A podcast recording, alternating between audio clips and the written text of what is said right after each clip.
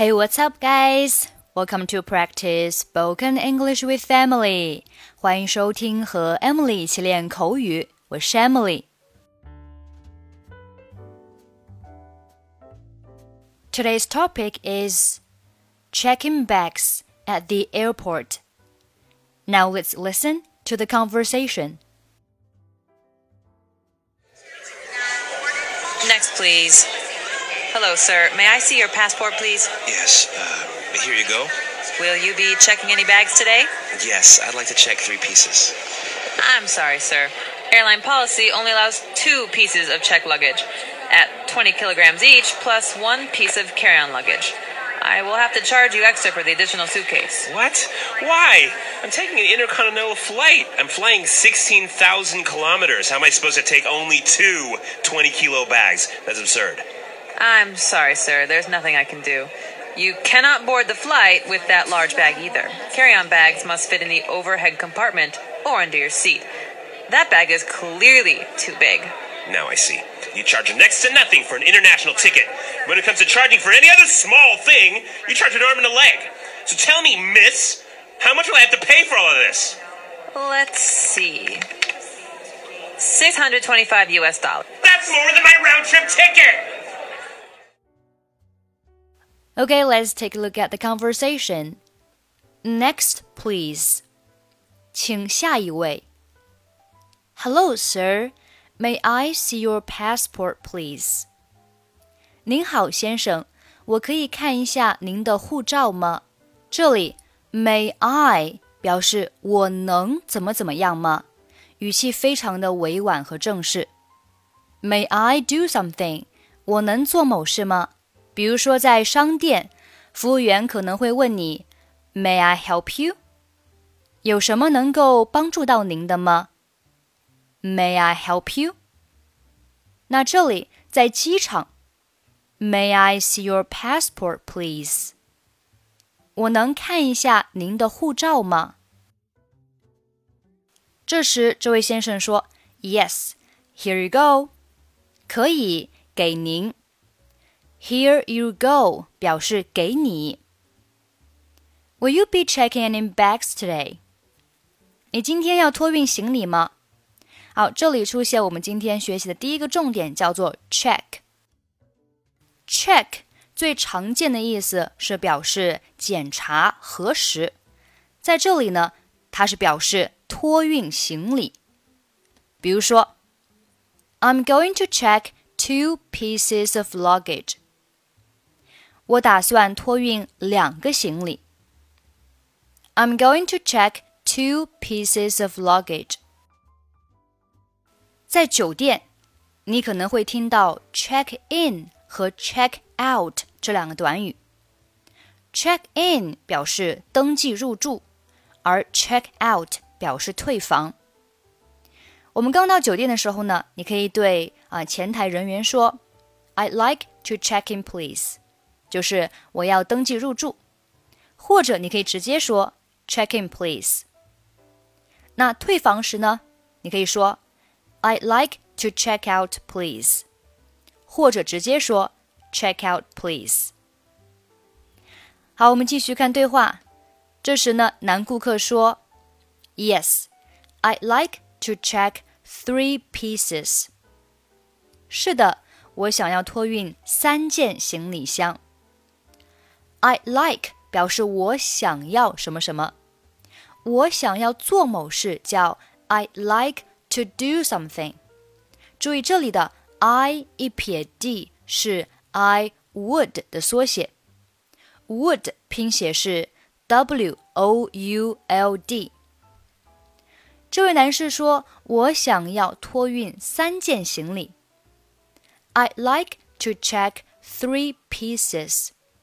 那这里的 pieces 是什么意思呢？我们都知道，行李呢可以叫 luggage，l u g g a g e，luggage。那如果是一个行李呢，我们不能说 a luggage，而应该说 a piece of luggage。同样，那如果是两件行李呢，叫 two pieces of luggage，因为 luggage 是不可数名词。如果是三件行李，叫 three pieces of luggage。这位男士，他的完整的表达应该是 I'd like to check three pieces of luggage。但是呢，他把后面的 of luggage 省略掉了。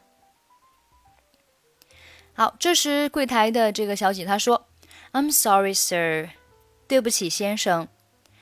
Airline policy allows only two pieces of checked luggage。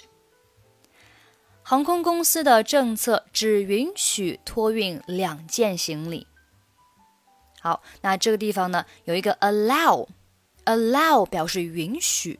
啊，允许 allow only two pieces of checked luggage， 只允许两件行李箱。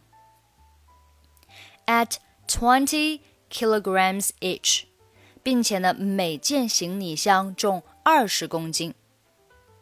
Plus one piece of carry-on luggage，再加上一个随身行李。好，这里出现了叫 carry-on luggage。随身行李就是那些比较小的包啊，可以斜挂在身上的行李叫 carry-on luggage。下面，I'll have to charge you extra for the additional suitcase。额外的手提箱，我得向你收取额外的费用。那这里，have to do something 表示不得不做某事，必须做某事。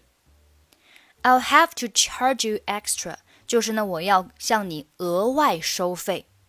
这里出现了 charge，c h a r g e，charge 表示收取费用。那向某人收取费用呢，就叫 charge somebody，charge somebody。好，我们看下面的例句。He charged me twenty dollars for this book. 他向我收取了二十美元的书本费。We won't charge any extra fee。我们不收取任何额外的费用。好，这个是 charge，表示收费。我们继续看对话啊，这里他说，I'll have to charge you extra，就是呢，我要对你额外的收费。那收什么费用呢？For the additional suitcase，就是对于另外的一个行李箱呢，我们要进行一个收费。因为男士他是带了三个行李箱，但是只有两件行李箱是能够免费托运的，还有一件呢需要付钱。好，这里的 additional 就是表示附加的、额外的 additional。suitcase 也可以表示行李箱啊，suitcase。这时，男士情绪突然很激动，他说：“What? Why? 什么？为什么？I'm taking an intercontinental flight。我是要乘坐这个洲际航班。这里出现一个单词叫做 intercontinental，表示洲与洲之间的、洲际的啊，比如说亚洲和北美洲，那这就叫做。Intercontinental 这个单词呢，它其实呢是啊由两部分组成的，分别是 inter 和 continental。continental 表示大洲的啊大洲的，比如说啊北美洲或者是南美洲、亚洲、非洲这些都叫做 a continental，就是一个洲。那如果是洲与洲之间呢？我们就在 continental 的前面加了一个 inter，inter 它有互相的意思啊，就是洲与洲之间互相 intercontinental。那很明显啊，这个人他可能是飞到了另外一个大洲啊，另外一个大洲。I'm taking an intercontinental flight. I'm flying sixteen thousand kilometers. 啊，我都飞了一万六千公里了。How am I supposed to only take two twenty kilo bags？我怎么就只能带两个二十公斤的包呢 好，这里的 kilo 就等于上面的 kilogram，表示公斤。这是 kilogram 的缩写 kilo。That's absurd，这太荒谬了。 absurd 形容词表示荒谬的、可笑的、愚蠢的。absurd，比如说，What an absurd thing to say！这话多荒唐啊！啊，这边的 absurd 表示荒谬的、不可理喻的。absurd。下面，I'm sorry, sir. There's nothing I can do. 对不起，先生， 我无能为力。There's nothing I can do，就是我什么也做不了，我无能为力。我们看下面例句：I'm sorry, I can't help you with that. There's nothing I can do. 抱歉，我帮不了你，我无能为力。好，这个是 There's nothing I can do。下面，You cannot board the flight with that large bag either。你也不能带那个大包登机。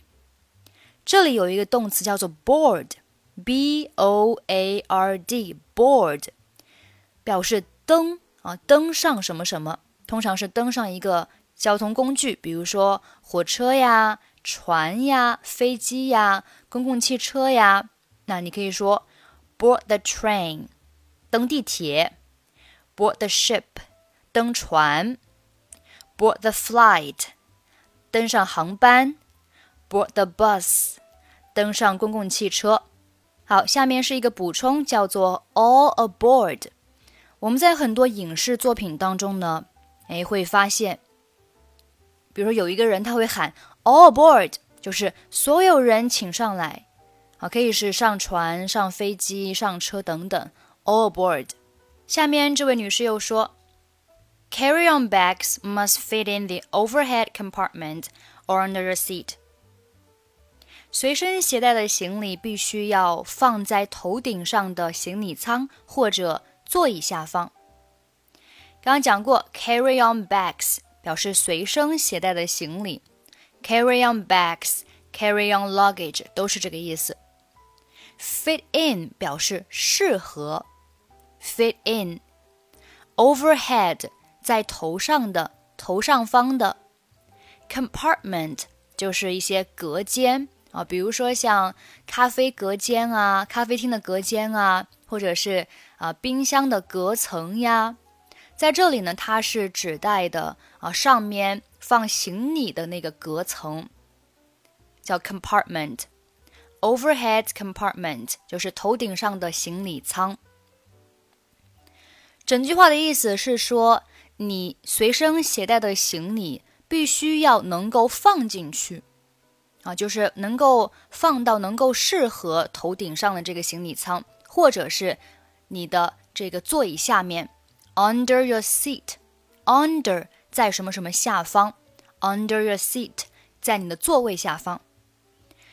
That bag is clearly too big.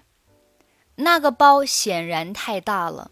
啊，就是说呢，哎，你这个随身携带的包太大了，根本就放不上去啊，放不上去也不放不下去。这时，这位男顾客更加激动，他说：“Now I see，现在我是弄明白了啊。You charge next to nothing for international ticket。”国际机票，你们几乎是不收取什么费用。这里出现一个短语叫 charge next to nothing，表示几乎不收费。charge next to nothing。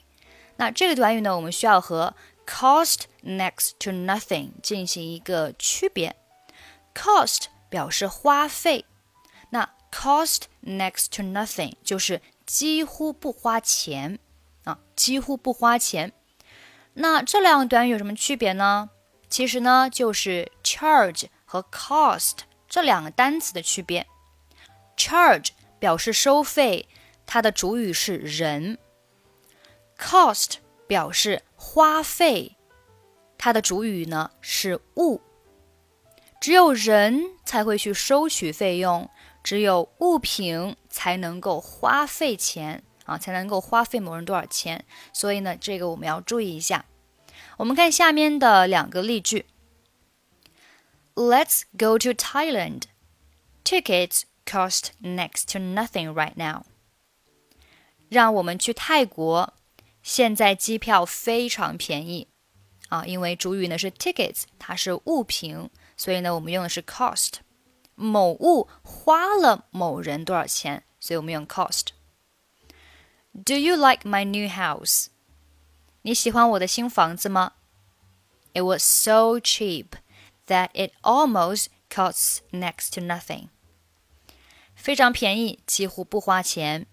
好，这里的 cost 它的主语呢是前面的 it，it 就指代前面的 my new house，我的新房子啊，所以这个地方呢是用 cost。好，我们继续往下看对话。But when it comes to charging for any other small thing, you charge an arm and a leg. 但是呢，当涉及到收取其他小东西的时候，你们却要价高昂。When it comes to doing something，表示当涉及到做某事时，当关系到做某事时，啊，when it comes to，后面是接 doing something。但是呢，当涉及到收取其他任何小东西的时候，you charge an arm and a leg，你们要价却非常高。好，这里呢出现一个短语叫做 charge an arm and a leg，收取一个膀子和一条腿。哎呀，那这个代价一定是非常的高的啊，所以呢。Charge an arm and a leg 就是表示要价非常高。那同样的，我们需要把它和 cost an arm and a leg 进行一个区别。其实还是一样的，cost 它前面呢是接某物，如果某物花了某人很多钱，那就用 cost an arm and a leg。好，我们来看下面对话，来感受一下。The house cost me an arm and a leg。